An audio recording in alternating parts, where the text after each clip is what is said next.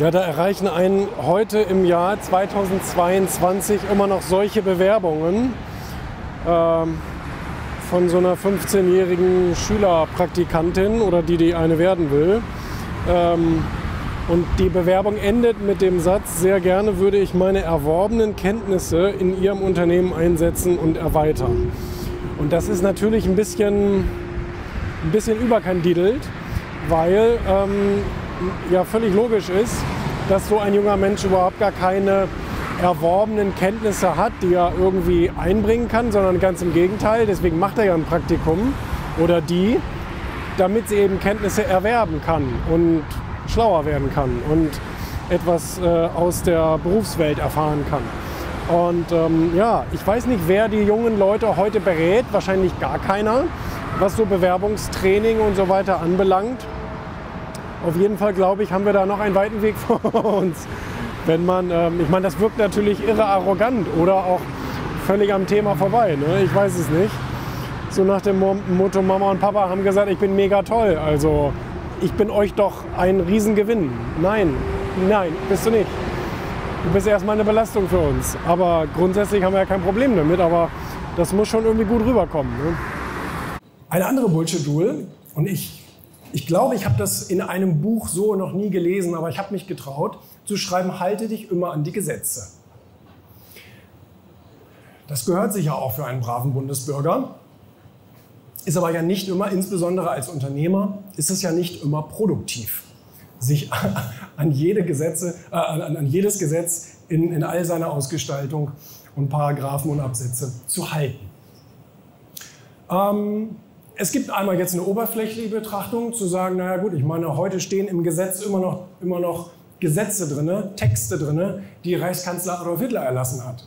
Das ist die Frage, wie zeitgemäß ist das? Und es gibt zwar diese, diese wie, wie heißt das in Deutsch, Entnazifizierung des Gesetzes, aber es ist immer noch nicht ganz durch. Das heißt, es gibt tatsächlich immer noch solche furchtbaren Gesetzestexte, weil sich einfach noch niemand darum gekümmert hat. Ähm, das ist die unangenehme Seite. Die, die andere Seite ist, dass oftmals die Innovation erst dann stattfindet, wenn der Status quo in Frage gestellt wird. Der Status quo auf der Welt war Taxilizenzen.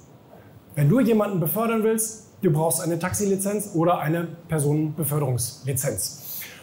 Und da hat sich der Gründer von Uber damals gesagt, das muss aber auch anders gehen. Das müssen wir auch irgendwie demokratisieren können, dass eben nicht nur 200 Leute pro Stadt sozusagen das Monopol darauf haben, Leute zu befördern, sondern es müssen doch auch kleine Selbstständige, kleine Freiberufler mit ihrem, mit ihrem Auto können. Das war trotzdem gesetzlich nicht erlaubt. Sie haben es aber trotzdem durchgeführt. Erstmal im vielleicht eher liberalen Kalifornien und dann ähm, weltweit ausgerollt. Und wir alle kennen in den letzten Jahren die großen Diskussionen auf Landesebene, EU-Ebene und so weiter und so fort, wo Autoreifen in den Straßen brennen, weil die Taxifahrer das einfach nicht wahrhaben wollen.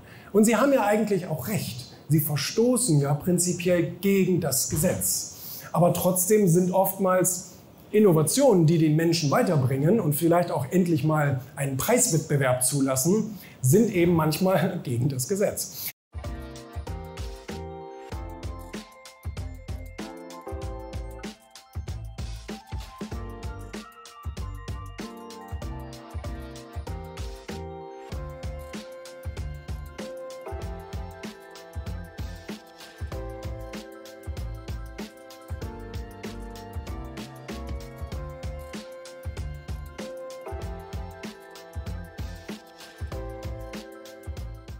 Jetzt sind wir nochmal wieder rübergefahren ins Studioatelier, in die Werkstatt.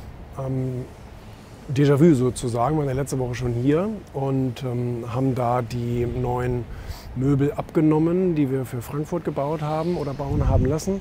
Und da waren noch zwei Kleinigkeiten, die wollten wir noch perfektionieren. Die wollte ich noch perfektionieren, weil ich da sehr kompromisslos bin. Also bei einigen Sachen bin ich wirklich sehr kompromisslos ähm, und gehe keine Kompromisse ein. Es gibt Sachen, wo ich sage, ach komm, egal, ähm, kann so durchlaufen. Aber gerade sowas, was dann eben auf Bildschirmen äh, zu sehen ist und, und läuft und für die Ewigkeit in Anführungsstrichen ist, da bin ich schon recht, da bin ich strikt. Ja.